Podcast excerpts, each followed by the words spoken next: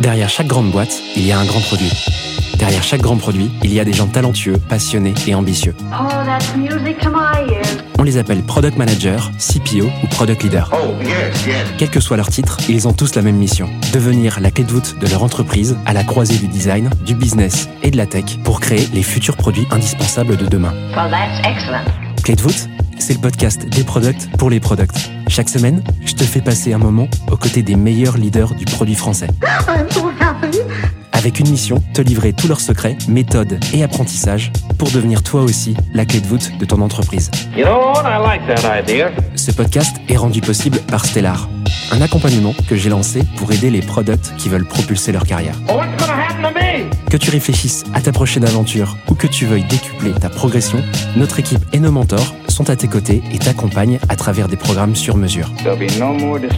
Viens les découvrir sur wearestellar.io ou via le lien en description de l'épisode. Je m'appelle Timothée Frein et bienvenue dans Clé de voûte. Aujourd'hui, j'ai le plaisir d'accueillir Clark Shane sur Clé de voûte. Clark goûte au produit tech il y a 13 ans chez SLB au Royaume-Uni. Au sein du groupe, il enchaîne des rôles connexes au product management, technical sales, product specialist ou encore marketing manager. En 2016, sa carrière prend un tournant et il devient product manager puis head of product. Après 10 ans chez SLB, Clark rejoint Kepler pour y devenir VP product. Dans cet épisode, Clark revient sur son parcours avant de nous détailler son process step by step pour bootstrapper un nouveau produit dans une boîte existante. En seconde partie, on creuse ensemble sa méthode pour packager et pricer un produit. Je te laisse quelques secondes pour te préparer, je te souhaite une bonne écoute. Salut Clark, comment tu vas? Ça va très bien et toi Ça va super, je suis ravi de t'accueillir sur le podcast. Enfin, Bah pareillement, merci de m'inviter. je t'en prie. Clark, tu es VP Product dans une boîte qui s'appelle Kepler. J'espère que je le prononce bien. Tu le prononces bien. Cool. J'ai, euh, bah, je suis ravi euh, de, de pouvoir parler un peu de ça avec toi. Comment euh, d'abord tu débarques dans cet écosystème produit, toi qui viens d'un parcours qui est très spécial, vous allez voir, c'est assez rigolo. Moi, je l'aurais pas inventé. Euh, Raconte-nous un peu comment tu, euh, tu démarres dans cet écosystème. Alors c'est euh, c'est en effet très spécial. Je suis géologue de formation, donc euh, casser des cailloux et euh, crapahuter en pleine montagne, c'était mon truc. On sent que tu as travaillé la caricature du métier. Ah oui, oui, c'est euh, comme, euh, comme Sheldon Cooper le, le dirait dans Big Bang Theory, c'est exactement comme ça. J'ai pas la ref. mais les gens vont la voir. Euh, donc j'ai débarqué, j'ai débarqué en fait dans le milieu de la tech très tôt dans ma carrière. J'ai commencé en 2011 euh, en tant que support téléphonique pour les logiciels dans le secteur pétrolier euh, de SLB, euh, anciennement appelé Schlumberger. J'ai démarré ça euh, en Écosse, à Aberdeen, donc assez folklore quand tu parles à, peine anglais. Et j'ai commencé par juste délivrer du support sur les softwares, hein, sur les logiciels. Et petit à petit, j'ai décidé et j'ai pris une grosse appétence pour le produit et la tech, parce que ce sont des produits, des logiciels très avancés d'un point de vue technologique et scientifique. Et euh, j'ai décidé de construire une carrière qui ne se base pas que sur euh, un domaine spécifique qui était mon domaine de diplôme, mais plus sur le domaine de la tech et du logiciel, de la création du logiciel. Et donc pour ça, euh, j'ai pris une petite stratégie. J'ai considéré ma carrière comme un produit et euh, j'ai fait une roadmap. Et ma roadmap était très simple. Euh, je devais toucher à tous les jobs autour du produit pour comprendre exactement comment on opère un produit, comment on le market, comment on le vend, avant d'aller euh, d'avoir assez de compétences pour aller construire le produit. C'est toi qui as décidé de, de définir ton job, en tout cas ce parcours que tu viens de, de décrire, là, le fait de voir ton, ton parcours comme un produit. Parce que c'est vrai que moi, à première vue, tu vois, j'avais même oublié que SLB c'était Schlumberger, mais à l'époque, quand on s'était euh, rencontré, tu m'as dit que tu étais chez Schlum, je me suis dit, bon, en fait, euh, c'est pas du tout une boîte products, enfin, c'est c'est ce que, c'est c'est ce que j'ai pensé, euh, Mm. Tu vois, euh, au premier instant. Euh, comment ça devient euh, dans cette boîte, quoi? Alors, Schlumberger, c'est justement, et bah, maintenant on doit l'appeler SLB vu qu'elle a changé de nom, mais c'est une boîte très tech. Dans la division logicielle où j'étais, il y a environ 5000 euh, employés qui font à la fois du support, du sales, mais aussi énormément de développement. La compagnie elle-même en entier a plus de 3000 développeurs. Ouais, C'est énorme. et ils ont à peu près euh, 300 PM sur de la compagnie entière, pas juste les, les 5000 euh, logiciels, c'est sur toute la compagnie.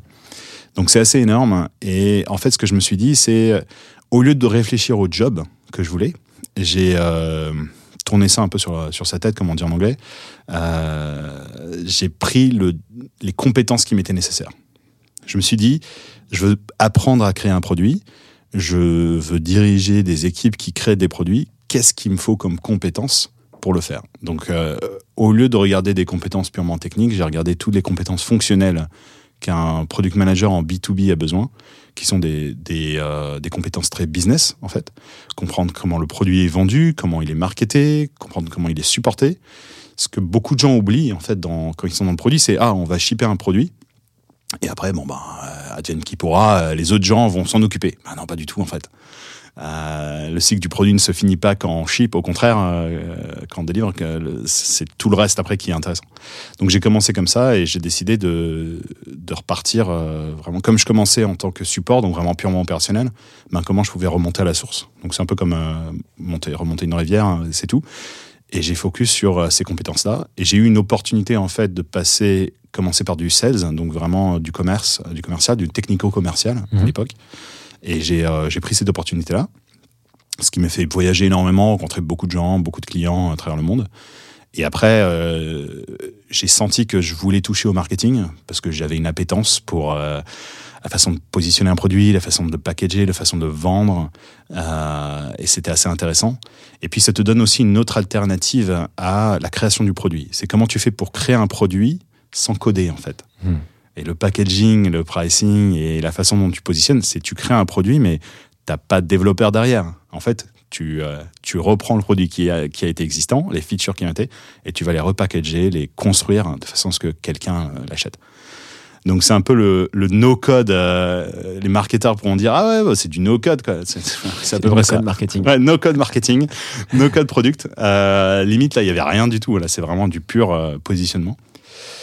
Et après, ben, je me suis dit, euh, ben voilà, j'en ai, euh, j'ai fait ça pendant un certain temps. Maintenant, je veux, je veux y goûter. Je veux, je veux le construire. Je commençais à être frustré de, des trucs qui, qui sont délivrés parce que je parlais à beaucoup de clients. Je me disais, ouais, allez, ils vont me donner, euh, ils vont me donner l'opportunité. euh, j'ai tellement d'idées, etc. Et puis, bam, t'arrives, t'es product manager et tu te rends compte, ouais, en fait, toutes tes idées, c'est pas qu'ils les avaient pas avant.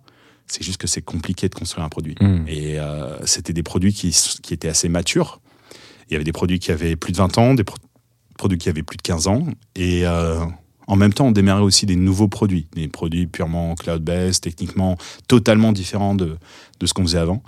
Donc c'était des, euh, c'était et ça l'est toujours parce que encore hier soir je dînais avec euh, avec un ami qui, qui est en charge de ces équipes et c'est c'est assez intéressant parce que tu dois en même temps transitionner la technologie et le produit et en même temps transitionner les clients. Mm. Et euh, moi, j'ai fait que du B2B. hein. ça fait 13 ans, euh, bientôt 14, que je fais que du B2B. Donc, euh, donc je ne peux parler que dans ce sens-là. Quoique récemment, euh, maintenant, je fais aussi du B2C. Mais de manière générale, c'est c'est comme ça que j'ai réussi à arriver dans le milieu du produit. Mhm. Et au final, une fois que j'étais dedans, et ben, j'ai été hooked complètement. Je peux pas en ressortir, en fait. Mais t'es Euh, encore dedans, quoi. Je suis encore dedans et je compte euh, bien y rester pendant un certain temps. Trop bien, plutôt positif comme, euh, comme note finale. Pourquoi tu te dis que rester chez Schlumberger à l'époque, c'était euh, en, en faisant, du coup, en occupant plein de rôles connexes au produit, c'était la, la bonne solution pour aller au produit? Tu aurais aussi pu te dire, bon, peut-être que c'est pas la bonne boîte ou le bon environnement, je, je devrais peut-être aller direct dans une boîte qui, tu vois, qui fait du produit et. euh, tu, tu vois ce que je veux dire? Co- comment, tu, comment ça se passe dans ta tête à l'époque, si tu peux. Bah, à l'é- à l'époque, je dois t'avouer que j'avais pas cette connaissance ni cette vision de l'écosystème. Faut s'imaginer qu'il y a une, euh, une dizaine d'années déjà. En un- Écosse, quoi. Oui, je suis en Écosse, je suis à Londres. Et, et quand tu es dans une très grosse boîte, en fait, tu es dans un écosystème en lui-même. Ouais. Euh, Il y a tous les jobs que tu peux imaginer, mais vraiment tous. hein. Il y a même des jobs que tu peux pas imaginer. Euh, et euh, en fait, tu te dis, bon, déjà, un, il y a tous les jobs possibles et imaginables dans un contexte qui est un peu safe. Je vais, je vais être franc, c'est périn. Euh, tu, fais une, tu fais une bêtise, tu fais un choix, ça n'a pas non plus un énorme impact. Euh, et j'étais en Angleterre, et donc voilà, j'ai évolué dans ce milieu-là. Je savais pas en fait, en vrai, ce qu'il y avait autour. Je le voyais pas. Je ne l'ai, je n'ai commencé qu'à le voir qu'en passant côté produit et en, en justement en commençant à rechercher, à regarder et en, en travaillant un peu plus avec des incubateurs, des trucs comme ça. Mais j'étais un peu plus senior. J'ai dû monter en seniorité pour y, pour y avoir accès. Mm. Donc, euh, de manière générale, c'était vraiment de l'ignorance euh, et surtout euh, du confort dans une très grosse boîte. Mm. Ben, tu vois que tu as toutes les opportunités. Et, euh, et puis voilà. J'ai un, un mentor qui un jour m'a dit profite d'être à Schlumberger pour apprendre aux frais de la princesse. En gros, dépense l'argent des autres pour faire tes erreurs de façon à ce que le jour où tu dépenseras ton argent à toi, tu ne les ferais pas. Euh, il est écossais. et les Écossais sont connus pour euh, ce genre de... Et c'est resté. Mais mine de rien, eh ben, c'était pas si mal. Parce que ça m'a permis d'avoir accès à énormément de ressources. Et ça a été la meilleure business school aux frais de la princesse euh, que je pouvais faire. Est-ce que tu as été euh, confronté à, comme on peut le voir dans, chez beaucoup de PM qui sont dans des grands groupes, tu vois, Mm. qui se plaignent de euh, pas avoir tant de, champs d'action que ça. On entend souvent qu'il n'y a pas de culture produit, donc c'est nul. On entend souvent qu'ils sont dans l'exécution, etc. Est-ce que tu as été confronté à ça, toi? Est-ce que tu en étais conscient? Comment tu l'as vécu? Alors c'était très différent. Euh, c'est là où, euh, j'ai énormément appris côté tech et côté culture produit euh, à, à-. C'est ils ont déjà un département spécifique pour les process et, pour euh, l'agilité, etc. Et ils n'ont pas pris des consultants externes. D'ailleurs, ici, au tout début, ils en avaient pris, mais ils se sont rendus compte que non, ça pouvait pas marcher pour le produit. C'est l'une des premières règles que j'ai apprises. D'ailleurs, c'est tu vas pas prendre le process by the book euh, et essayer de, de fitter ton produit dessus. Non, tu vas regarder ce que les produits ont besoin et tu vas appliquer les process qu'ils ont, en gros, vont aider au produit. Hmm. Euh, et c'est là où c'était ma première grosse leçon euh, là-dessus. Et je pense que c'est c'est là où je me, suis, je me suis vraiment retrouvé. Parce que il fallait écouter le produit, il fallait écouter les clients. Et on avait vraiment euh, la liberté, en fait, de pouvoir justement euh, travailler comme ça. Euh, la seule difficulté qu'on avait, c'est nos clients, c'était pas des petits clients. C'est des clients qui dépensent des millions et des millions d'euros par compte. Hmm. Et donc, leurs attentes étaient aussi très différentes. Quand j'ai commencé en tant que head of product, je me souviendrai toujours le premier, premier meeting avec une très très grosse boîte. Ils dépensaient 15 millions de, de dollars par an.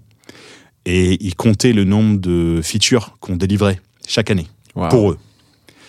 Alors, t'imagines la discussion quand je leur ai dit je ne pense pas que ce soit la bonne métrique pour euh, votre Ouais, succès. J'imagine. Et euh, j'ai dû leur faire comprendre que euh, oui, on peut continuer à délivrer autant. Et on était en plein milieu d'une crise économique en plus, donc c'était pas facile.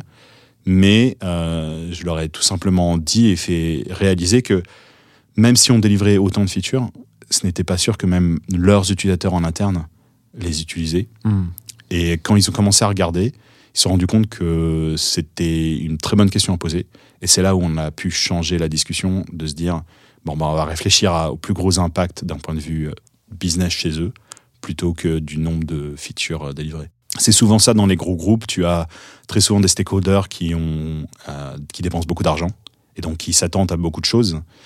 Et la plus grosse discussion, et c'est là où, où, d'un point de vue PM, on était le plus, euh, les plus limités, c'était sur ben, comment on va s'assurer du focus pour délivrer la bonne chose et, euh, et pour tous les clients, en fait. Une valeur pour tous les clients. Pour le coup, c'est la même histoire, euh, quelle que soit la taille de la boîte. hein. Ça, je l'entends en permanence. c'est- fou hein, quand même. C'est euh, vrai, c'est encore plus vrai quand tu es une grosse compagnie. Quand tu es une petite compagnie, euh, ça va vraiment dépendre du secteur dans lequel tu es et du type d'utilisateur que Mm. tu as. B2B, B2C, c'est pas exactement la même manière euh, de l'approcher. ouais. Tu approches ça de manière très différente euh, quand tu es en B2B, quand tu es en B2C. En B2B, c'est très vrai. Euh, tu écoutes souvent les clients qui dépensent le plus ou les clients qui sont les plus vocaux, Mm. euh, au détriment d'ailleurs parfois au- des clients qui justement sont les plus pertinents. Et c'est euh, une thématique très euh, fréquente euh, dans- pour tous les PM d'ailleurs. Euh, et C'est pour ça que tu as, des tonnes d'outils aujourd'hui qui t'aident à agglomérer cette donnée-là. Mais en fait, même si tu l'agglomères, mais que tu ne te poses pas les bonnes questions sur euh, ben, est-ce que c'est vraiment pertinent euh, Voilà, c'est assez intéressant. Hyper intéressant. Combien de temps tu fais chez euh, Schlumberger, SLB J'ai fait, euh, j'ai fait au total 10 ans. 10 10 ans, et en tant que product? En tant que product, j'ai fait 3 ans et demi, 4 ans. Quasi, Ok. quasi 4 ans. Donc tu étais dans des rôles de, de quoi? De senior PM opérationnel ou J'ai commencé en- senior PM euh, pendant 8 mois. Ouais. Puis euh, ma head of product a démissionné et personne ne voulait le job. Donc euh, ils se sont dit euh, bon ben j'étais dans la dans, la liste en fait des, des, gens à long terme et ben ils sont allés dans la liste, personne n'a pris le job et euh, bon on va on va le donner aux au, au genoux. J'avais 30 ans. Euh, ce qui est assez rigolo, c'est que tous mes prédécesseurs avaient plus de 40 ans euh, et tous mes reports avaient été plus âgés que moi. C'est hyper intéressant ce que tu dis parce que on pourrait le prendre dans l'inverse. Je suis sûr qu'il y a des gens qui écoutent ce podcast qui se disent mais attends, il a 30 ans le gars, il- il se satisfait d'être euh, manager, tu vois, euh, à 30 ans alors qu'il y en a qui deviennent manager à 26, 27 ans. Moi, je vois beaucoup de PM, tu vois, vouloir être head of product très tôt. Je trouve que cette notion est très est, est hyper cool. Alors, on n'est pas sur le même type de boîte, Mm. mais de voir que tu te dis ok, euh, c'est jeune en fait de prendre des fonctions de management euh, en produit à 30 ans. Je trouve que le, ça mérite d'être souligné en fait, euh, parce que je vois trop, je vois trop trop de gens euh, se précipiter pour prendre des fonctions de management, alors que en vrai, euh, il faut il faut avoir un peu de bouteille opérationnelle pour Voilà. pouvoir en faire. C'est quand même un métier qui est tellement tellement compliqué quoi. Je suis, je suis assez d'accord avec, avec ça et, et, et d'ailleurs mes équipes te le diront, je suis assez difficile à, à accorder les promotions dans ces cas-là parce qu'il faut de la bouteille. Euh, faut avoir touché, faut avoir touché un peu à, à tout. Euh, avant d'arriver là et même en arrivant là, ben j'ai appris euh, les bases de la finance, euh, manager un PNL, manager une balance sheet. J'en suis sûr que la plupart qui écoutent ça, ils se demandent mais qu'est-ce que c'est? Creuser des trous aussi en géologie. creuser, creuser des trous, parler aux clients, faire du marketing, comprendre le packaging, etc. C'est c'est pas trivial. Et ça ça m'a permis beaucoup d'apprendre. C'est pour ça que tout à l'heure j'ai dit c'est la meilleure business school que, que j'ai pu faire. Euh, après, je ne te cache pas que à 30 ans, gérer un, un produit qui faisait plus d'un demi million, pardon, qui faisait plus d'un demi milliard de revenus récurrents par an, ça fait flipper. Ouais. À l'époque, j'avais 17 personnes dans mon équipe. Euh, au bout de 3 ans, j'en avais 32. Euh, et j'avais un, un budget qui euh, était plus de 20 millions de dollars. Il atteignait presque les 25 millions par an de développement. Et quand j'ai fait le jump SLB Kepler, en fait, le, revenu de Kepler à l'époque, quand je suis arrivé, on était 80, était euh, à peu près de 20 millions. Et c'est assez marrant de se dire, ah ouais, ok, donc en fait, je dépensais plus que le revenu de la compagnie actuelle. Et ça te, ça enfin, tu réfléchis, tu dis, ok, mais est-ce que j'ai en fait dépensé de manière intelligente? Euh, Et c'était, euh, c'est sûrement l'une de mes deuxièmes plus grosses, de, mes de mes plus gros apprentissages, c'est de se dire, ah ouais, en fait, euh, j'avais, c'était du luxe.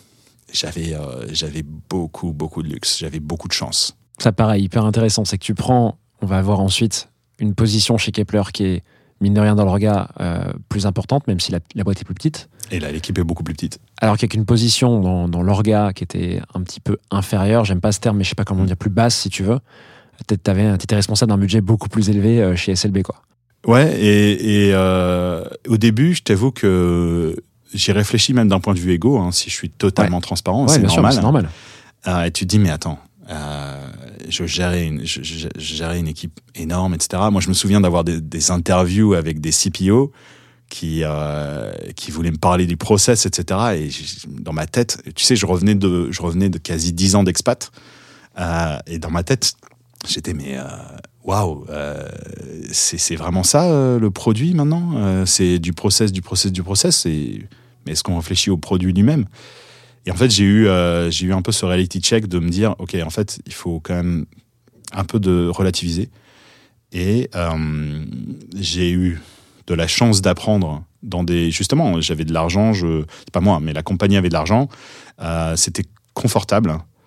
Euh, après, bien sûr, euh, on s'est battu sur les budgets. Hein, je te cache pas, les, les grosses Comme boîtes partout. Hmm. partout. Bien sûr. Tu réfléchis là-dessus, mais euh, c'est là où je me suis dit, je pense qu'on on pourrait faire des choses un peu plus lignées. C'est aussi une des grosses raisons pour laquelle j'ai quitté euh, SLB parce qu'il y a des trucs que je pouvais pas apprendre. J'allais te poser SLB. cette question justement. Vas-y, raconte un peu, ça m'intéresse. Euh, Ben, après dix ans, je me suis rendu compte que euh, ben, c'est confortable. Ouais. Et je me suis dit, si je reste, ben, en fait, je vais rester toute ma carrière.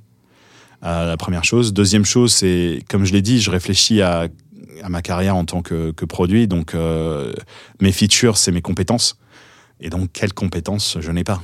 Et ben, il te manquait quoi? Il me manquait ma, ben, idéalement à long terme j'aimerais pouvoir avoir ma boîte mon, mon truc donc qu'est-ce qui me manquait? Comment tu bootstrap quelque chose euh, complètement? Comment tu euh, tu gères tes, euh, tes budgets un peu mieux? Comment tu développes des produits quand t'as pas d'argent en fait? C'est Mm. aussi bête que ça c'est comment tu fais quand t'as pas d'argent?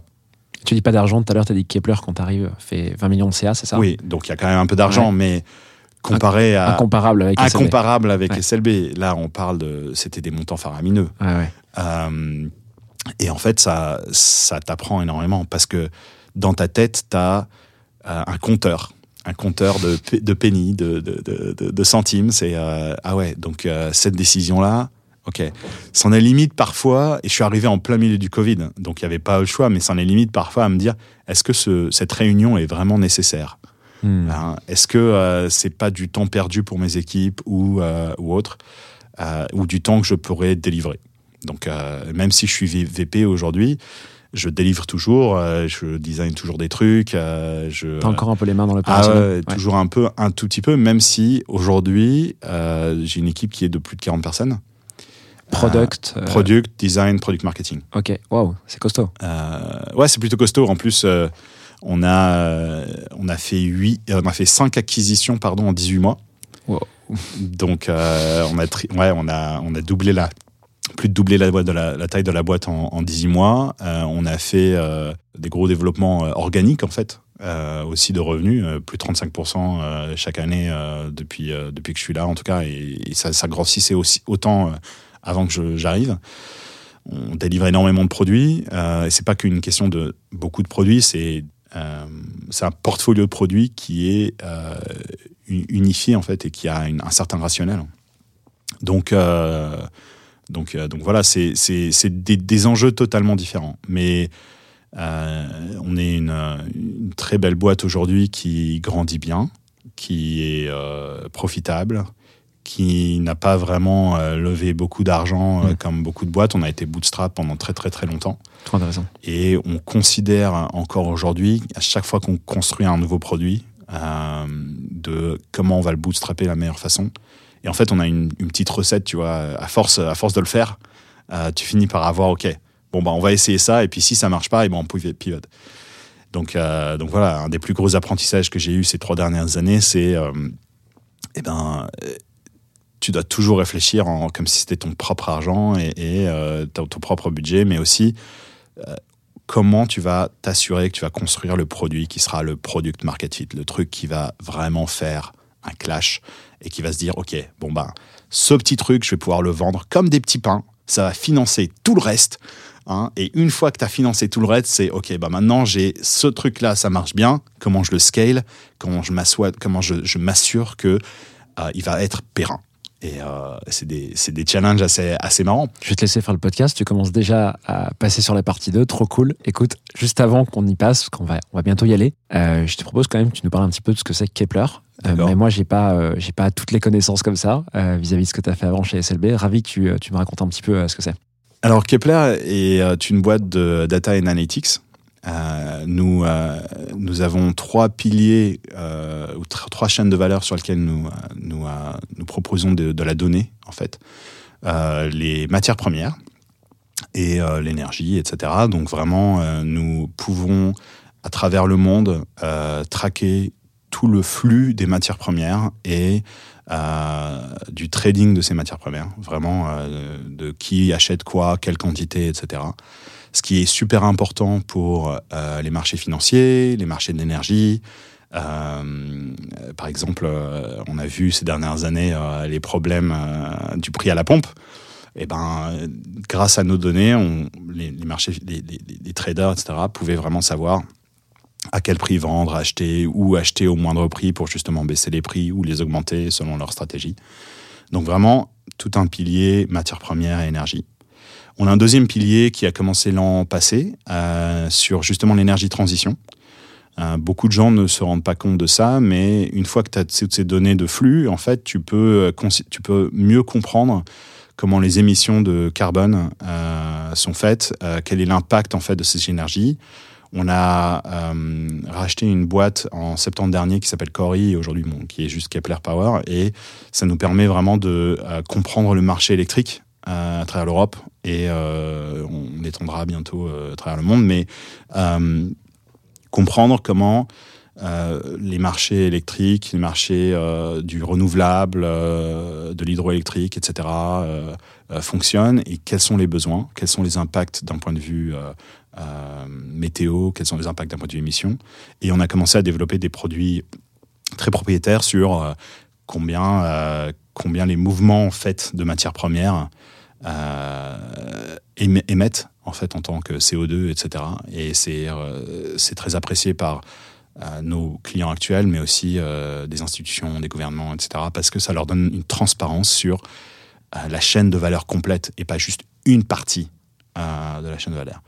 Et très récemment, euh, ces trois derniers mois, enfin il y a trois mois, on a racheté deux compagnies euh, qui euh, sont des compagnies beaucoup plus connues, euh, surtout une d'entre elles qui s'appelle Marine Traffic et la deuxième s'appelle Fleetmon. Et Marine Traffic, en fait, beaucoup de gens qui font de la voile connaissent parce qu'en fait, ils, ils traquent leur, mouvement des, des, des- des bateaux à travers le monde et euh, on suit plus de euh, 300 000 bateaux à travers le monde. T'as l'équivalent sur les avions Flight Radar, c'est ça Bah, c'est ça. Ouais. Bah, là, c'est.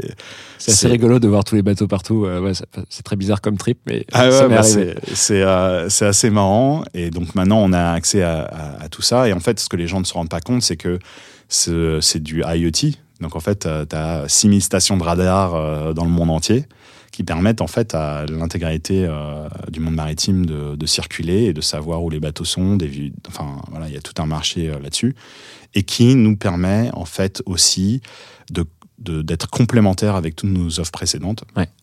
et euh, d'être un leader sur ce qu'on appelle l'intelligence euh, du, du trade global, de, de- Ouais. du global trade. Donc vraiment. euh, Vos clients, c'est qui du coup euh, ça, ça dépend des produits, j'imagine? Alors nos clients varient. On a des clients dans tout ce qui est euh, logistique et supply chain. On a des clients, donc ça c'est plus maritime, etc. On a des clients sur les marchés euh, financiers, euh, des traders financiers euh, normaux. On a des clients de- ou des courtiers du coup des courtiers, des traders, des banques, des assurances. On couvre une vingtaine de personas différents. On a des, des sur les marchés ce qu'on appelle physiques. Donc les marchés physiques, c'est les matières les matières premières qui achètent du gaz, qui achètent du, du pétrole, qui achètent même des grains. hein. On, suit tout ce qui est agriculture. Mm. Euh, avec la crise euh, en Ukraine, etc., il y a eu beaucoup de demandes. hein, où on a vu des pénuries sur, euh, ouais, des pénuries sur le, le blé, des pénuries sur la moutarde, etc. Ben, on, on traque aussi ce genre de, d'informations qui sont très importantes pour des boîtes telles que Leclerc, le Nestlé, etc. Et puis, on a le marché purement énergétique. Donc vraiment, les boîtes d'énergie, les Total, les EDF, euh, tout- toutes ces compagnies-là, que je donne des noms que des noms connus pour euh, nos, nos auditeurs, C'est plus simple. mais c'est plus simple. Donc, euh, donc voilà, c'est très complet. C'est des, c'est des produits en fait dont les gens n'entendent jamais parler. D'ailleurs, je, je n'ai travaillé que sur des produits dont les gens n'entendent jamais parler, mais qu'en vrai, on ne pourrait pas vivre sans. Ouais, c'est vrai. C'est euh, sous-coté comme, euh, comme produit. ah bah, très souvent, quand tu travailles dans du B- B2B, c'est sous-côté. Mais euh, la plupart des PM B2B te le diront. Ils travaillent souvent sur des produits, surtout les, les, product managers qui sont en banque, qui travaillent sur des produits. Les gens ils se demandent, mais euh, ça sert à quoi? Ben, Sans ça, euh, tu pourras pas avoir tes, tes intérêts à la fin du mois dans, dans ton compte en banque. Tu vois, Donc c'est assez marrant. Mais c'est une, c'est une très belle boîte, c'est des gens très intelligents. Ça a été fondé par euh, deux gars très smart, euh, François Cazor et, et Jean Meignier. Les Français, donc, 2014. j'allais te demander, ouais. Français euh, et vraiment bootstrap. Ils Trop bien. ont jamais levé. Et et c'est une des choses que j'ai vraiment choisi en fait. J'aurais pu aller autre part dans des boîtes qui levaient beaucoup. Et en fait, quand je regardais, je me suis dit, ok, avec ces gars-là, je vais pouvoir apprendre. Et euh, avec ces équipes-là. Et je suis arrivé, on était 80, 85. Euh, Il y avait 5 personnes dans l'équipe produit, en m'incluant. Euh, on est maintenant 530. Et il y a 40 personnes dans l'équipe produit, euh, product marketing et design. En trois ans. En 3 ans. Magnifique. Bah écoute, merci beaucoup. Je crois qu'on te connaît un petit peu mieux, presque un peu mieux, et euh, on voit mieux ce que tu fais chez Kepler. Je te propose, Clark, qu'on passe à la deuxième partie de l'épisode. T'as mis des perches par-ci par-là dans l'intro. Je pense qu'on peut y aller. Allez, go Est-ce que t'es chaud pour y aller? Allez, grave. C'est parti. J'interromps l'échange 10 secondes pour te dire de ne pas oublier de noter Clé de voûte 5 étoiles sur Spotify, Apple Podcast ou la plateforme de ton choix. En faisant ça, tu m'aides à faire connaître le podcast au plus grand nombre. On reprend l'échange. Allez, c'est parti pour cette deuxième partie, Clark. De quoi tu veux nous parler? Je sais qu'il y a eu quelques petites perches. Pour ceux qui arrivent sur cette partie et qui n'ont pas eu euh, l'intro, euh, bah, ils vont découvrir maintenant en live. C'est quoi le sujet de, de cette partie que tu as choisi? Euh, alors aujourd'hui, j'aimerais parler d'un sujet très simple et aussi à la fois très utile pour euh, à la fois des PM, mais aussi des, de jeunes fondateurs.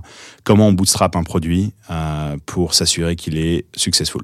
Trop bien. C'est un process en particulier que tu as monté chez Kepler ou un truc qui arrive de ta précédente expérience chez SLB Comment tu veux aborder ce sujet? Alors, euh, c'est un peu des deux. Euh, c'est pas quelque chose que j'ai monté à Kepler, mais c'est quelque chose que j'ai appris des fondateurs de Kepler. et aussi en, euh, en y réfléchissant euh, et en regardant un peu dans le passé des choses qui n'ont pas fonctionné quand j'étais à SLB ou des choses euh, que j'aurais dû réfléchir ou j'aurais pu avoir euh, à l'époque. Donc c'est quelque chose qui, à travers le temps euh, et à travers euh, le travail que j'ai pu avoir avec les fondateurs de, Kepler, avec les équipes de Kepler, on a essayé plein de trucs et euh, ça nous a appris à, avoir un peu cette recette de comment s'assurer qu'on peut aller rapidement sans avoir forcément tout super bien chiadé, etc., mais avoir un impact et pouvoir commencer à, à faire de l'argent pour financer le reste du développement. Ok. Ça fonctionne pour des nouveaux produits et des nouvelles fonctionnalités ou que des nouveaux produits par exemple? Les deux. Ok. Ça peut être appliqué à la fois à des nouvelles fonctionnalités, des nouveaux workflows, mais ça peut être aussi de nouveaux produits qui cherchent encore leur market fit. Eh ben écoute, let's go. Euh, je te propose qu'on y aille. Comment tu veux aborder le truc? Est-ce que tu as fait ça en, en différents points par exemple pour qu'on puisse se repérer un petit peu sur, euh, sur ce process Alors, il y a, il y a quelques étapes, euh, je pense, qui sont importantes euh, et sur lesquelles on peut, euh, on peut se baser. La façon dont je le vois, c'est bootstrapper un produit peut te prendre entre un mois et six mois. Au-delà de six mois, c'est en fait tu construis ton produit. Et, et tu peux rater le coche ou le temps d'avoir un impact sur le marché, surtout quand tu as, défini qu'il y avait un besoin. Ok. Donc, je le positionne en 5, 6 grosses étapes. Ouais. La première étape, c'est de mapper le marché target. Vraiment, le, quel est le, le marché que tu veux targeter et qui dans ce marché-là. Deuxième étape, c'est lister les différentes options du produit ou euh, des différentes features que tu aimerais avoir en année- après l'analyse de ce produit-là et commencer à, à- à- les, les prioriser.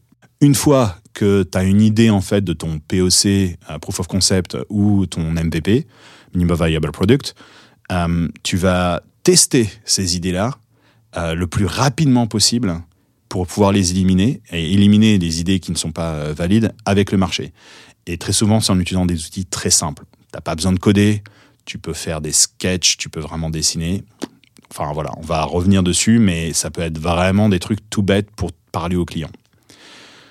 Quatrième étape, euh, c'est vraiment euh, comprendre si ces outils, ces options, ces features, les gens vont payer. Donc comprendre ce qu'on appelle en anglais la willingness to pay, La Ah. volonté de payer quoi. la volonté de payer. Faudrait qu'on le Merci. dise comme ça parce que tout le monde parle de willingness tout le temps, mais en vrai, volonté de payer, ça marche. c'est c'est exactement ça. C'est euh, euh, la- comprendre la volonté de payer et aussi définir un prix. Ok, À quel prix les gens sont prêts à, le- à acheter et à payer. Et enfin, la cinquième étape, euh, selon le résultat, vraiment commencer à prendre des décisions de produit sur euh, ton return of investment, euh, comment tu vas développer pour avoir un break-even assez rapidement, des concepts qu'on va développer dans un instant. Mais très important de c'est là où tu commences vraiment à se dire, OK, je vais pouvoir peut-être scaler mon, mon produit. Et à ce moment-là, l'étape 5-6, en gros, c'est la même chose. C'est tu développes, tu développes un MVP et là, tu investis. Et comme tu as déjà validé ta, ta volonté de payer, pardon, euh, Timothée, euh, et aussi le fait que tu auras un product market fit, et ben dans ces cas-là, tu seras successful. Ou du moins, tu, tu, tu auras déjà tické assez de box pour te dire je vais être successful. Ok, hyper clair. Eh ben écoute, let's go, creusons ça. On passe à, euh, on commence pardon par euh, la première étape. D'accord. Euh, euh, que tu nous, tu nous creuses un petit peu ça en live là. Ouais. Alors, la première étape, c'est vraiment comprendre son marché. Déjà, choisir dans quel marché on, euh, va fonctionner. On a souvent, tous dans le, milieu produit et autres, des tonnes d'idées de produits et de, de choses à faire. Et la première étape, c'est vraiment comprendre son marché. Donc là, tu vas passer du temps à euh, regarder qu'est-ce qui existe déjà, mapper ton écosystème, le mapper non pas en termes de que de produits existants, mais en termes de valeur ajoutée. Alors la première chose à faire, c'est euh, comprendre la chaîne de valeur euh, d'un utilisateur euh, dans ce marché-là, et après mapper au-dessus de cette chaîne de valeur tes compétiteurs, en fait. Vraiment, quels outils fait quoi Qu'est-ce qui couvre un certain type de workflow ou de feature ou de produit Et après, une fois que tu as mappé tout ça, tu vas comprendre, tu vas, réussir à, à trouver quelles sont les opportunités produits. Ces opportunités produits-là peuvent être de différentes façons peuvent se, se- se montrer de différentes façons. La première façon, c'est en fait, tu remarques que dans la chaîne de valeur, il n'y a aucun produit qui résout un problème simple euh, dessus, pour des raisons qui peuvent être soit parce qu'en fait, ben, c'est commun et Excel le fait très bien, par exemple, Mhm. je, je prends un, ex- un exemple tout bête, soit par tout simplement parce que c'est trop difficile d'essayer de le résoudre et donc mieux vaut rester euh, dans, le, dans, dans la douleur en fait euh, pendant, pendant, pendant cette étape spécifique dessus. Et c'est là en fait où tu vas commencer à passer doucement à l'étape numéro 2. Comment tu fais juste le, le mapping euh, Est-ce que tu as des bonnes pratiques là-dessus, des tips Je sais pas. euh, ce que je comprends, c'est qu'il faut que tu ailles voir un peu ce que les acteurs existants font. Donc, euh, si tu le peux, tu t'onboardes sur des produits. C'est pas toujours le cas, j'imagine, dans des industries complexes, par Non. exemple. Euh, tu interviews des gens. Enfin, comment tu, quand tu, comment tu mappes euh, Alors c'est là où, tu es le plus entrepreneurial. Euh, tu vas chercher sur Internet énormément. Il y a beaucoup, beaucoup de mapping d'écosystèmes qui sont faits de nos jours. Pourquoi? Parce que tu as même des, des boîtes entières qui font leur business là-dessus. Euh, tu vas devoir être curieux, regarder les nouvelles technologies, regarder les incubateurs, aller chercher ce qui se passe.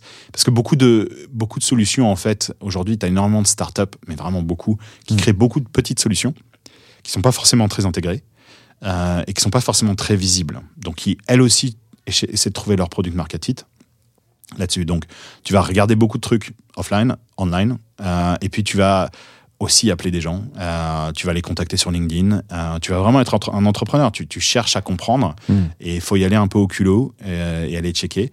Nous, par exemple, quand on le fait, euh, on, on va, on va parler à des utilisateurs, on les appelle, même des gens qui ne sont pas forcément des utilisateurs. Euh, on va parler à, à même de la compétition. hein. Moi, j'ai de très bonnes relations avec la compétition pour comprendre euh, vraiment quelles sont leurs leur visions du, du marché. Une fois que tu te fais des potes, en fait, c'est Mhm. très, euh, c'est très assis, c'est très, c'est sain. Mhm. Merci. Je parle beaucoup plus anglais que français, je m'en excuse. T'inquiète. Et donc voilà, il n'y a pas vraiment de recette spécifique. Il faut juste être curieux et vraiment chercher. Mais vraiment, tu, passes, tu peux y passer une semaine, hein, juste à faire ça jour et nuit. Après, en vrai, plus d'une semaine, normalement, tu as un bon mapping. Comment tu le mets en forme? Tu dessines ta chaîne de valeur sur un papier. Et puis après, tu dis, bon, ben, cette chaîne de valeur, en fait, euh, cette partie-là de la chaîne de valeur et de ce workflow-là des, utilisateurs, ben, tu as, tant de boîtes et tu as ces boîtes-là qui font ça. Une fois que tu as ça, tu vois en fait les endroits qu'on appelle en anglais les white space, donc les espaces blancs, en fait, les espaces euh, vierges, euh, où il y a dépourvu de quoi que ce soit. Et euh, il y a aussi des, des- des espaces où en fait il n'y a pas beaucoup d'applications. Et parfois, quand tu les regardes, tu te dis Ah ouais, c'est un peu vieux quand même. Il y a peut-être une façon de mieux faire les choses. Hmm. C'est là où tu as d'autres opportunités produits. Au préalable, il faut quand même que tu aies une idée, parce que tu parlais de lancer un nouveau produit, donc il faut quand même avoir une idée de ce que tu veux lancer à peu près, dans quel écosystème, pour quel utilisateur. On est d'accord avec ça? Oui, oui, oui. C'est pas quelque chose. euh, C'est pas de l'exploratoire dans le sens où tu pars vraiment de rien, quoi. Euh, tu peux pas aller voir demander à ChatGPT de te dire euh, sur quel marché il faudrait que j'investisse. Ouais, ouais. Ça, ça marchera pas comme ça. Là, on Euh, parle bien de ce process pour une boîte qui existe déjà, comme c'était le cas pour Kepler, qui cherche à investir euh, dans, euh, je sais pas, un nouvel usage, une nouvelle intuition, par exemple, euh, qui était, euh, Ça peut qui aussi était mise en interne, quoi. Ça peut aussi fonctionner pour un, un fondateur qui euh, commence et qui n'a pas encore de produit. Ok. Euh, il faut juste avoir euh, la patience de, de, de diguer dans un marché spécifique. Ne pas avoir peur. Le, le, le truc qui se passe généralement quand tu commences sur un nouveau marché, c'est que tu vois et tu te dis très, très rapidement, tu vois, ah ouais, en fait, il y a plein d'acteurs, je vois pas comment je peux trouver ma place. Bah, justement, quand tu digues un peu plus et que tu passes cette partie de se dire, ah ouais, mince, en fait, euh, j'aurais pas de produit. Ben, si, il y a peut-être un produit à faire, mais justement, faut chercher, faut regarder, faut comprendre quels sont les autres, euh, le- les- autres produits. C'est là où, par exemple, euh, aller border sur des free, freemium, etc. Aujourd'hui, il y a énormément de freemium pour justement comprendre, ah ben, eux, ils font ça, eux, ils font pas ça, eux, ils font ça, ils font pas ça. Et ben, c'est là où tu commences, ok, bah voilà où est-ce que moi, je pourrais aller et Mhm. pénétrer par, parce qu'il y, y a un besoin. Ok, hyper clair. Passons à l'étape 2 du coup. Donc, maintenant que tu as fait ta recherche, que tu en fait, as, vraiment amélioré ta culture sur, euh, sur l'écosystème où tu veux lancer un truc, euh, tu vois un peu les, lacunes et, euh, et là où t'insérer. Euh, c'est quoi la deuxième étape? Tu vas lister les options produits, vraiment les features, les produits qui pourraient être faits, justement. Tu vas commencer à les, à les pondérer. Hein, tu vas regarder investissement versus cost. Euh, pardon, euh, investissement versus impact et return, je voulais dire. Euh, et vraiment réfléchir sur comment tu vas, euh, qu'est-ce qui, est le plus facile à faire avec le euh, plus gros impact. Parce que si tu veux faire quelque chose qui, euh, a un gros impact mais qui est très difficile à faire, ben, tu n'as pas forcément de- des investissements pour. Donc tu vas vraiment trouver, essayer de trouver ce sweet spot entre euh, high impact, euh, low investment. Donc, euh, Là, c'est un vraiment- tableau simple, tu mets des idées dedans et. Ouais, c'est un chart, hein, c'est la, la fameuse chart euh, euh, return versus investissement. Et, puis tu mets tes features dedans et tu les, tu les priorises. Cool. Une fois que ça c'est fait, que tu as choisi une ou plusieurs features, j'imagine que tu en testes plusieurs à ce stade. C'est ça. encore très théorique tout ça. Comment tu arrives à l'étape suivante? Et c'est là où je pense où beaucoup de gens se rendent pas compte de la, de la, de la force du. Du t'as du, t'as un crayon, t'as un papier, euh, mais aussi maintenant des outils no code, etc. C'est que t'as pas besoin d'avoir un produit chiadé qui est super sexy pour euh, tester une idée. T'as juste besoin d'un sketch. Euh, t'as besoin euh, de, de, montrer en fait les idées. Et c'est là j'ai appris un truc de Pixar. Alors, il y a un super bouquin de Ed Catmull qui s'appelle euh, Creativity Inc., qui raconte l'histoire de Pixar et raconte très bien comment les, les, premiers jets de, dé- de dessins animés, de- de- d'animation sont faits. Il appelle ça les Ugly Babies. C'est euh, un peu brutal, euh, mais c'est son expression. Et en gros, c'est, il dit, show them fast, show them often, and protect them. Ok? Donc, en gros, euh, fais des trucs dégueulasses, mais montre-les, teste-les très tôt pour avoir la validation ou la non-validation euh, dessus. Donc, par exemple, pour de la data, à nous, ça nous est arrivé de faire des, euh, POC sur de l'Excel. Juste, euh, encore récemment, on faisait, bon, bah voilà, un CSV, un CSV file, le truc le plus dégueulasse que tu peux avoir. Bah non, bah, c'est ce que les utilisateurs vont utiliser, ou du moins la donnée brute. Donc, testez-la et dites-nous si ça nous va. On a eu, on, on fait parfois des POC sur du BI. En fait, euh, juste, euh, c'est facile, c'est rapide, t'as pas besoin, ou, ou même euh, des, des- des codes super simples en Python que nos product managers eux-mêmes codent. Hmm. Alors ça, ça, ça, ça paie pas de mine, mais ça fait le taf, c'est fonctionnel. Une fois que c'est fonctionnel, tu testes est-ce que ça marche? Tu as aussi des outils, euh, tu peux le faire dans, dans des apps. hein. si les gens sont plus confortables avec du Figma, un mock-up avec un prototype, c'est facile. Euh, du no-code tools, t'en as plein. T'as AppSmith, t'en as. Enfin, you, you call it, t'as- t'as- t'as d'autres trucs. Mais euh, l'idée, le, principe simple, c'est tu vas tester ton idée rapidement, le plus de fois possible. Et après, tu vois, et la façon de tester, ça peut être soit tu es en B2B et là, tu, tu commences à appeler des gens et tu contactes des gens sur LinkedIn et tu dis, écoutez, j'ai une idée, etc. Tu travailles sur ton network, euh, et, etc. Soit quand tu es du B2C, bah, tu te dis, euh, moi j'ai vu pas mal de gens, par exemple, sur des forums de produits ou, euh, ou autres, qui en gros font un, un, un maze, tu sais, c'est euh, Mm. c'est un outil pour euh, du Pour tester, prototyping, ouais. pour tester, et il l'envoie et fait, euh, ça vous dit de tester ce truc, et puis il teste et il regarde. Je trouve ça bien, je trouve que c'est la bonne attitude, parce que c'est une façon aussi de, de voir s'il y a un intérêt euh, pour Ouais. ce genre de marché. Hyper clair. Ça nous fait arriver, je pense, à la. Alors, juste une petite question avant l'étape 4. Est-ce que tu te mets une contrainte de temps sur, euh, d'une part, euh, construire ce bout de produit, enfin, peu importe la tronche qu'il a sur Excel ou autre, Figma Est-ce que tu te mets une limite de temps? Et euh, pareil sur la partie test, quand tu commences à lancer un peu ce. C'est pas du go-to-market à ce stade, hein, c'est du, du go- go-to-try, je sais pas comment t'appelles ça. Cette phase de d'essai, est-ce que tu la limites dans le temps également? Oui, alors comme je te l'ai dit tout à l'heure, la, la fa- les phases complètes, donc quand tu les fais de 1 à, Mm. à- à 5, 6, c'est, euh, on va dire 1 à 5, c'est, c'est 6 mois maximum.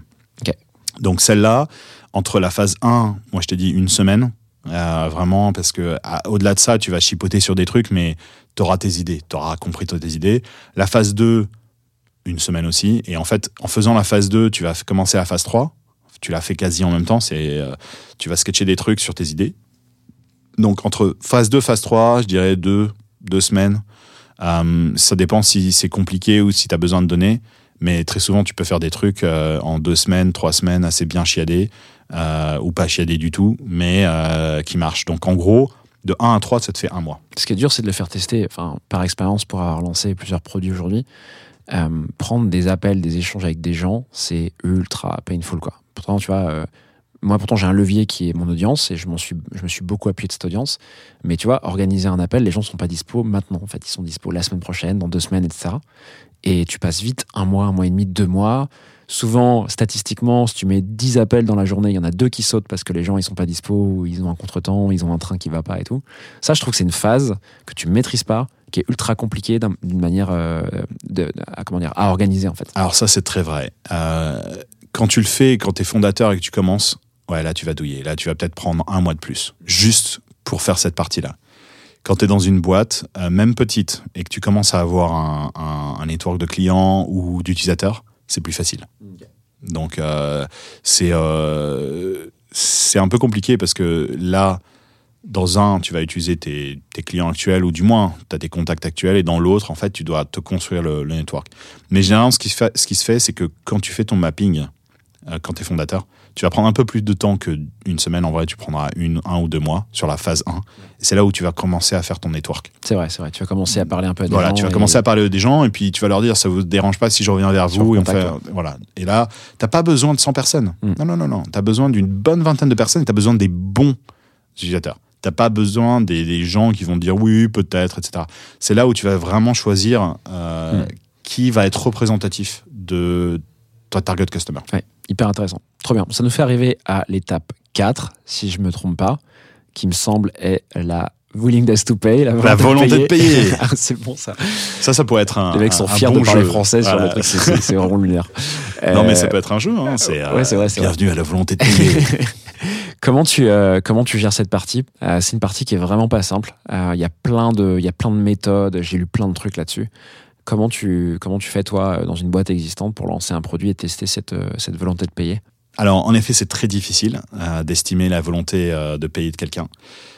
Mais en fait, il n'y a pas vraiment de secret, il faut poser les questions. Et il y a certaines questions à poser et d'autres à éviter. Une des choses que j'ai appris avec le temps, c'est euh, ça sert à rien de, de tourner autour du pot. Et très souvent, ce qu'on a, c'est les premières fois qu'on le fait, on hésite à poser la question. On ne sait pas comment l'approcher, etc. Et généralement, c'est la question que tout le monde se dit, c'est comment je vais faire pour lui poser la question euh, combien vous seriez prêt à payer pour ça? Bah, Déjà, un, ça c'est la mauvaise question à, poser. C'est parce que généralement, ils vont te dire, ouais, pas beaucoup, ou pas du tout, non, mais ça, ça devrait être gratuit. Euh, donc, euh, les questions à poser là-dessus pour vraiment considérer la volonté de payer quelqu'un, c'est vraiment, en fait, tu dois donner un prix spécifique, ok? Ou une fourchette de prix. Et euh, la question qu'il faut, c'est est-ce que cela vous étonnerait ou vous surprendrait euh, si le prix est entre temps et temps? Euh, Donner une fourchette, c'est très, c'est assez subjectif. Et il est beaucoup mieux, et ça c'est un conseil, on verra peut-être dans la partie numéro 3 euh, du podcast, il est beaucoup mieux de viser un prix élevé parce qu'il est plus facile de redescendre. Et généralement, quand quelque chose est élevé, les gens vont te dire ben non, là, c'est trop, c'est trop cher. Euh, voilà ce que nous on paie pour des choses similaires. Hmm, Ils vont donner plus d'infos. Ils que vont si donner plus d'informations que si tu pars d'un prix bas parce que il y a une règle d'or en vente. Si tu vends ton produit trop facilement et que tout le monde l'achète, c'est que ton prix est pas assez cher. Ouais. Euh, c'est euh, c'est assez simple. Donc dans ces cas-là, il vaut mieux euh, viser très haut. Il y a un très bon bouquin de Chris Voss sur les négociations skills, Negotiate like your life depending on it or something like that. J'ai oublié son le nom exact du bouquin où il te dit dans n'importe quelle négociation, il faut aller très fort au tout début. Et il a raison. Hyper intéressant. J'ajouterai, c'est le deuxième bouquin que tu cites, j'ajouterai bien sûr tout ça dans la description de l'épisode via le lien vers ma newsletter. Tout sera dans le PDF récapitulatif. Super. Donc voilà, il faut juste que tu poses ces bonnes questions. Il n'y a pas de, il y a pas de secret. Ok. faut avoir les, faut avoir, faut avoir le culot de le poser. Et mine de rien, euh, les gens ils te le diront. En fait, ils te diront non, c'est trop cher. Hyper clair. Une fois que tu as une idée un petit peu de est-ce que les gens sont prêts à payer et si oui, quelle est la fourchette qui semble être la plus pertinente pour lancer ce futur produit, qu'est-ce qui se passe ensuite?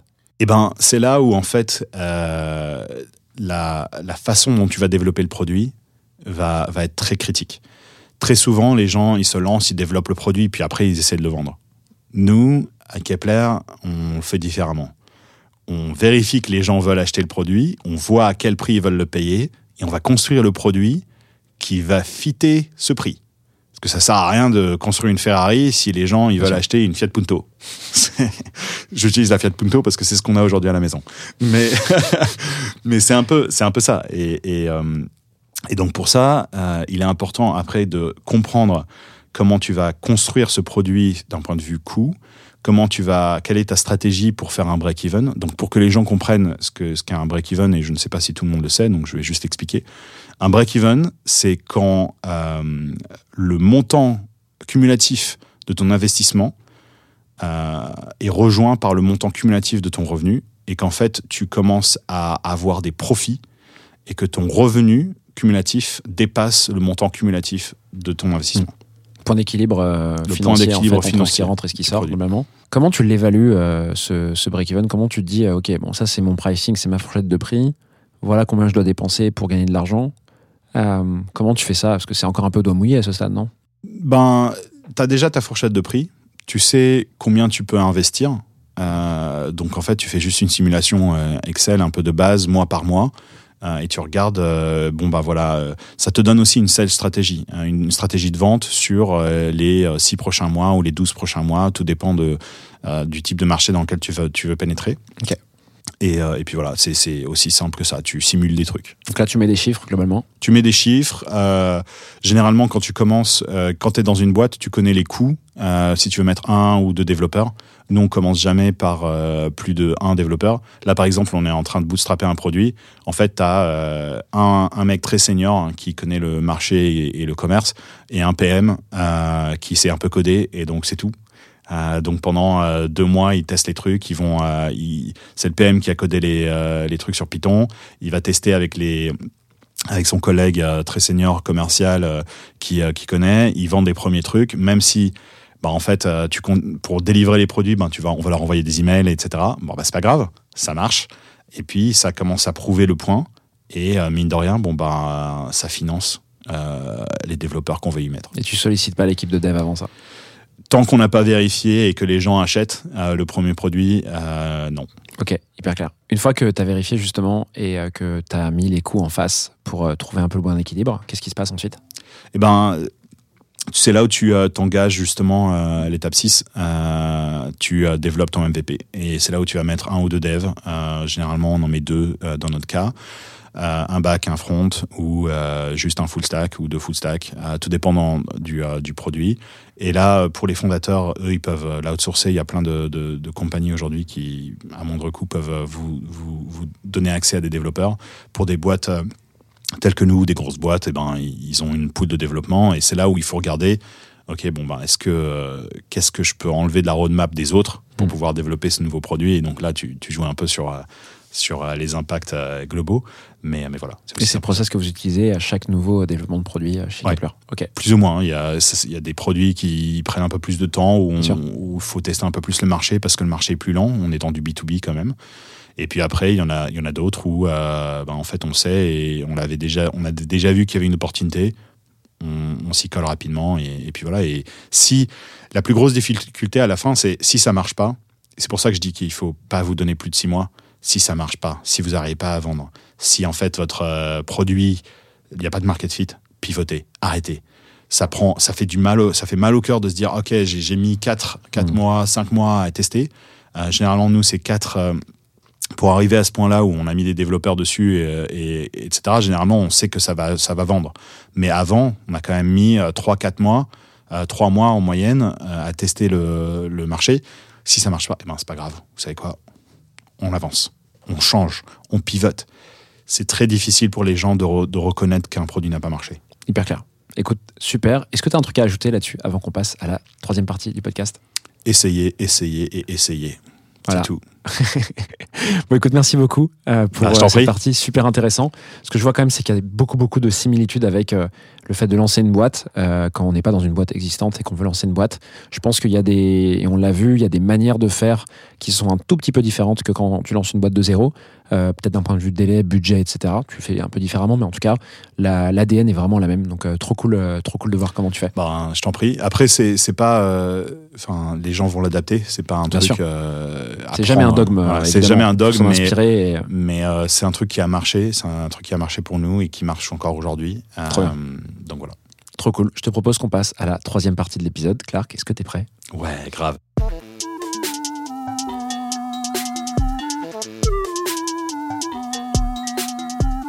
C'est parti pour cette troisième partie d'épisode, euh, qui est donc un open mic, sujet ouvert, micro ouvert, ce que tu veux, en tout cas un sujet de ton choix. Qu'est-ce que tu as choisi comme sujet pour cette partie, euh, Clark? Alors, c'est en lien aussi au- à la, à la deuxième partie. Euh, j'ai parlé de packaging, j'ai parlé de pricing, j'ai parlé de faire de l'argent. Eh ben, on n'en parle jamais assez, mais c'est intéressant pour euh, les products et pour euh, n'importe qui dans, dans une compagnie de comprendre comment on package et price un produit. Eh ben, écoute, trop chaud. C'est un sujet qui a jamais été abordé sur le podcast pour l'instant. Donc, je suis euh, hyper content que tu prennes l'exclu et, et la priorité sur, euh, sur ce, cette thématique. Euh, comment tu veux aborder, je te renouvelle la question, comment tu veux aborder cette partie? Alors, il y a trois piliers assez simples euh, quand on parle de pricing et packaging. C'est euh, la compréhension du marché, la compréhension du produit et comment on va le packager, et enfin comment on va le pricer, donc quel prix on veut lui, euh, lui mettre. Et donc, je propose qu'on regarde un peu euh, ces trois parties, euh, Ouais. en plus ou moins détail. Trop Et, cool. voilà. Comme contexte, est-ce que c'est une stratégie, en tout cas une, pardon, une manière de faire qui fonctionne aussi bien pour des produits B2B et B2C ou comment tu le vois Oui. toi Ça Ouais. fonctionne pour les deux. Moi, je l'ai vu dans les deux. La première fois que j'ai fait un packaging et pricing, j'étais en marketing, j'étais même pas en produit. Euh, et c'était du pur B2B. On en faisait en B2B, on fait en, B2, en B2C. Ça fonctionne dans les deux cas. J'ai coaché des startups euh, dans des incubateurs qui faisaient à la fois du B2B et du B2C. Euh, la compréhension du marché, la compréhension du packaging et la façon de faire un, un prix, toujours la même en fait. Ok, hyper cool. Eh ben écoute, vas-y. Let's go. On commence avec la compréhension du marché, si j'ai bien compris. J'essaie de te suivre. Ça marche, exactement. Alors, la compréhension du marché, c'est assez simple. On entend tous euh, parler de euh, TAM, SAM et SOM. Ah, donc, la question pour toi, euh, C'est quoi ce truc c'est quoi ce truc? Alors, le TAM, c'est euh, la Total Available Market. En gros, c'est la, saille- la, la taille du marché complet, c'est-à-dire euh, du marché global du, euh, Ouais, le de- marché du adressable. produit, du marché euh, dessus. Après, euh, on a la version au-dessous, la SAM, euh, Serviceable Available Market. Donc vraiment, quel est, euh, quels sont les services adressables dans ces cas-là? Et puis après, tu as le SOM, donc Serviceable Obtainable Market. Donc réalistiquement, quel est le marché que tu peux obtenir? Ok. Voilà. Donc comprendre ce marché-là et le sizer, donc en gros euh, mettre un prix dessus ou un revenu, c'est une bonne chose, mais c'est pas le, critère le plus important. Très généralement, c'est fait au doigt mouillé euh, et donc t'as pas besoin de passer beaucoup de temps dessus. Par contre, ce qui est plus important, c'est de comprendre la segmentation du marché. Une fois que tu as choisi ton marché, quelles sont euh, les différentes industries dedans, ou quels sont les différents types de compagnies et quels sont les différents types de personas. Cette segmentation sera la plus importante parce que, comme je l'ai expliqué tout à l'heure sur le bootstrap, ça va te con- ça, tu vas pouvoir déli- délivrer en fait ta value proposition. Quel est ton différenciateur? Une fois que tu as ton différenciateur, c'est là où tu vas comprendre ta compétition mapping. Donc en fait, on en a parlé dans la première partie où tu mappes le marché, tu comprends euh, où sont les, euh, les différents produits, tu comprends où est-ce que toi tu te positionnes et comment tu vas te différencier d'un point de vue valeur et d'un point de vue persona. C'est quoi la différence entre TAM et SAM? J'ai pas bien compris. Euh, TAM, c'est l'intégralité du marché. Ouais. Ok, donc vraiment, par exemple, euh, tu prends le marché de l'aéronautique. hein, je prends un exemple totalement euh, Au hasard. L'aéronautique, euh, le marché de l'aéronautique, l'industrie de l'aéronautique, c'est des milliards et des milliards de dollars. Mais le, donc ça, c'est le TAM. Le SAM, c'est dans l'aéronautique. Je veux regarder, par exemple, euh, les euh, les euh, comment on appelle ça, les logiciels on board, donc vraiment dans les avions. Donc ça, c'est un serviceable market. Donc c'est un marché Qui est plus petit du coup, Qui est plus une petit. proportion du voilà, c'est une total. proportion du marché, total et le marché euh, qui peut être obtenu, c'est une proportion du marché service. Ok. Beaucoup plus clair pour moi. Super. Donc ça, ça te sert, si tu veux, enfin si je comprends bien, à définir euh, d'abord le packaging avant le prix, c'est ça? Voilà, alors euh, tu, tu travailles un peu en parallèle, mais ça te permet de définir un contexte. Et ce contexte euh, va te permettre de euh, contraindre en fait ton packaging et contraindre ton prix. Donc la deuxième partie, c'est justement travailler sur ce packaging et ce produit-là. Let's go. Donc la deuxième partie commence par comprendre la vision de ton produit. Je vais pas m'étendre dessus. Tout le monde connaît la vision. On a je ne sais combien de podcasts à la, la sujet là. Mais une fois qu'on a notre vision et qu'on a notre différenciateur, c'est là où on va commencer à réfléchir à comment on va packager ce produit. Et là, je vais passer un tout petit peu plus de temps si tu me le permets, Ouais, parce que il y a euh, six modèles de packaging possibles. Waouh. Et vous inquiétez pas, il y ça, aura- quand tu dis packaging, c'est quoi pour un produit tech par exemple? T'as ce qu'on appelle euh, en anglais, et pardonnez-moi, je parle anglais plus que français, donc tu vas Franchement, tu traduire. débrouilles pas trop mal depuis le début, ça va. J'essaie, c'est dur, c'est dur, c'est dur. Euh, c'est le all you can eat, c'est le buffet en fait. Tu as, tu vas, tu vas, tu vas choisir chaque feature indépendamment et ça va te faire un prix à la fin. Ok? C'est un peu comme euh, à une époque, tu avais ça avec Autodesk pour tout ce qui est architecture, où en gros tu, tu pouvais choisir les features que tu voulais ou pas et ça te faisait un prix. Ok. Donc ça, c'était il y a très très longtemps. Et donc c'est la façon dont tu euh, tu structures Tu vas ton bundler, prix et ce que ouais. tu mets dans ton ouais tu vas bundle c'est ça tu, tu vas bundle, packager en fait voilà. ton produit t'as raison c'est le seul terme en fait que je trouve hein. C'est- vrai que ça me fait penser un peu à l'emballage euh, mais mais c'est plutôt comment comment tu vas construire ton produit et quel Voilà. prix tu mets Exactement. Euh, je sais pas pour les gens qui utilisent euh, euh, Calendly euh, il y a une fonction qui est un peu la fonction la la plus la, la plus la plus euh, low cost euh, où tu as trois fonctionnalités Ouais, la ça. fonction intermédiaire il y a 15 fonc- il y a 15 fonctionnalités les plus chères quoi Voilà. Après, tu as, tu as ce qu'on appelle euh, le category euh, bundling. En gros, tu as un logiciel unique et tu vas juste dire que euh, tu as un bundle de, ce- de cette plateforme-là euh, très spécifique. Donc, c'est plus, ça fonctionne plus quand tu as des, des licences perpétuelles. Tu vois, donc, en gros, des, t'achètes un genre d'Adobe, c'est un peu comme ça, euh, où euh, ben, tu as Illustrator et tu as tout dedans. Quoi. Mm. Euh, la troisième, c'est le, ce qui, dans le SaaS, le plus commun, c'est le good, better, best. Euh, Calendly, c'est euh, le good, euh, t'as du better, Ouais. et puis t'as du best, c'est le premium. très classique dans plein plein de Très très Ouais. classique, c'est généralement appelé entry, standard, premium, etc. Netflix pareil toujours. Donc ça, c'est le plus commun. Et en fait, tu dois t'imaginer que plus tu vas là-dessus, plus tu as un degré de flexibilité. Dans le all you can eat, tu as le buffet, c'est euh, vraiment, tu es super flexible, et puis on va aller de plus en plus au moins flexible. Mm. Donc là, on est en plein milieu. Le good, better, best, c'est le plus ou moins flexible. Ça marche à peu près partout. Voilà. Euh, après, tu peux prendre un peu ce similar approche, mais là, ce que tu vas faire, c'est que tu vas, tu vas focus plus sur un persona spécifique. Donc là, tu vas acheter un persona. Euh, Adobe le fait très bien. Tu as un, persona photographe. Euh, donc tu peux acheter euh, ta suite de créative ou tu peux juste acheter le persona photographe editor et là tu as les logiciels qui vont avec. Donc c'est un use case, un rôle ou un persona.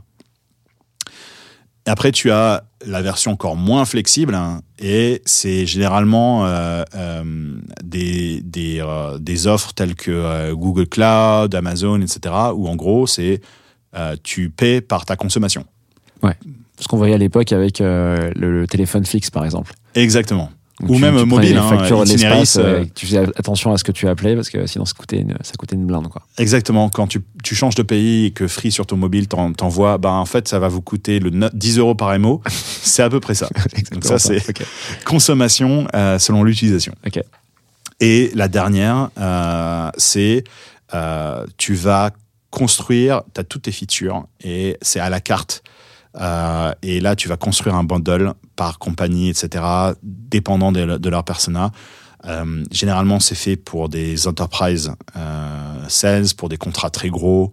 Euh, c'est pas très flexible d'un point de vue utilisateur parce que c'est pas l'utilisateur qui décide en fait. Mm. C'est vraiment le buyer et généralement c'est pas la même la même entité.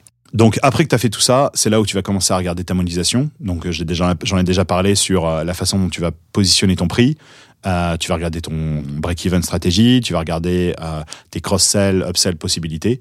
Mais euh, cette monétisation, en fait, comme je l'ai dit, tu commences très haut et puis après tu descends parce que généralement commencer bas et remonter, c'est très difficile. Mhm.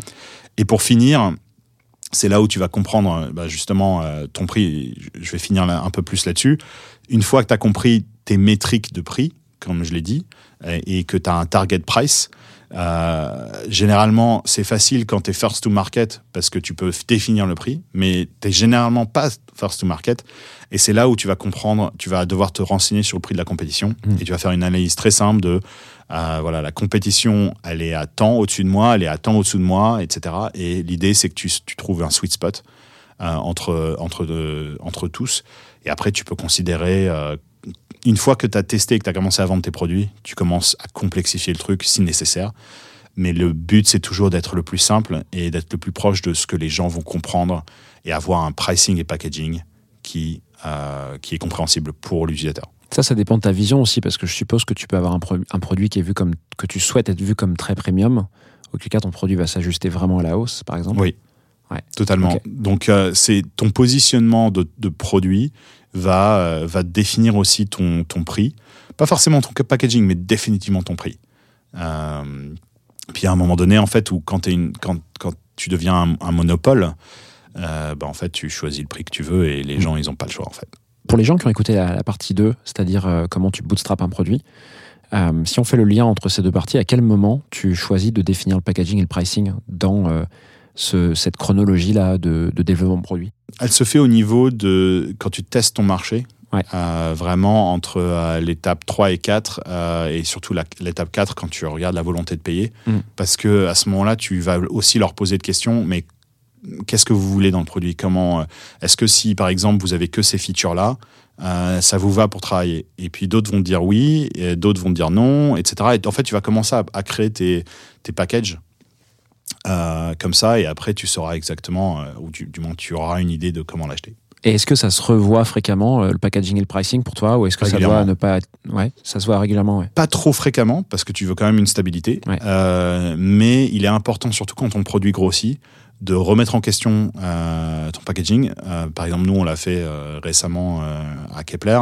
Quand j'étais à Schlumberger, on faisait à peu près tous les 2-3 ans, plutôt tous les 3 ans. On avait une base et puis après on l'a modifié. On l'a simplifié généralement parce euh, il y avait une liste price qui était énorme.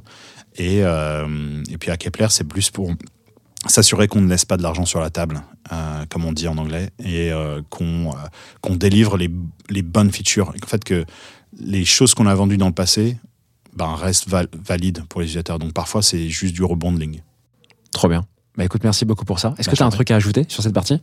Encore une fois, c'est pas dogmatique, mais euh, il faut tester, euh, essayer, tester, et pas hésiter à, à, à, à l'avoir faux. Il y a des trucs où parfois on va le vendre trop cher, et parfois on va churner, parfois on va le vendre euh, pas cher. Il y a une chose importante, c'est la perception. Une fois que le produit est vendu, c'est la perception que l'utilisateur a du prix, a- a du produit. Il y a des, il y a des produits, et ça nous est arrivé, où les, les gens percevaient que euh, on, ils payaient très, ils payaient très cher. En fait, euh, ils payaient pas cher, et donc ça nous dit, ouais, bon, en fait, on va monter nos prix. Et puis il y a des moments où les gens pensent qu'ils paient euh, pas, euh, pas cher, et euh, mine de rien, ils, ils paient vraiment pas cher. Donc c'est là où tu te dis, bon, ben, est-ce que je peux vraiment monter le prix? C'est compliqué. Hmm. Donc euh, il faut, faut savoir, et ça, il faut, faut savoir quelle est la valeur qu'on met au niveau du client. Hyper clair. Merci beaucoup pour tout ça, Claire. Ah, je t'en prie. te propose qu'on passe aux questions flash pour terminer cet épisode. Allez, Est-ce que tu es prêt? Ouais. Qu'est-ce qui t'énerve le plus dans l'écosystème produit? Le fait qu'on parle trop de méthodologie et euh, qu'on oublie pourquoi on construit un produit. Elles prennent cher les méthodologies sur ce podcast. Désolé. Quel conseil donnerais-tu à un product manager en début de carrière?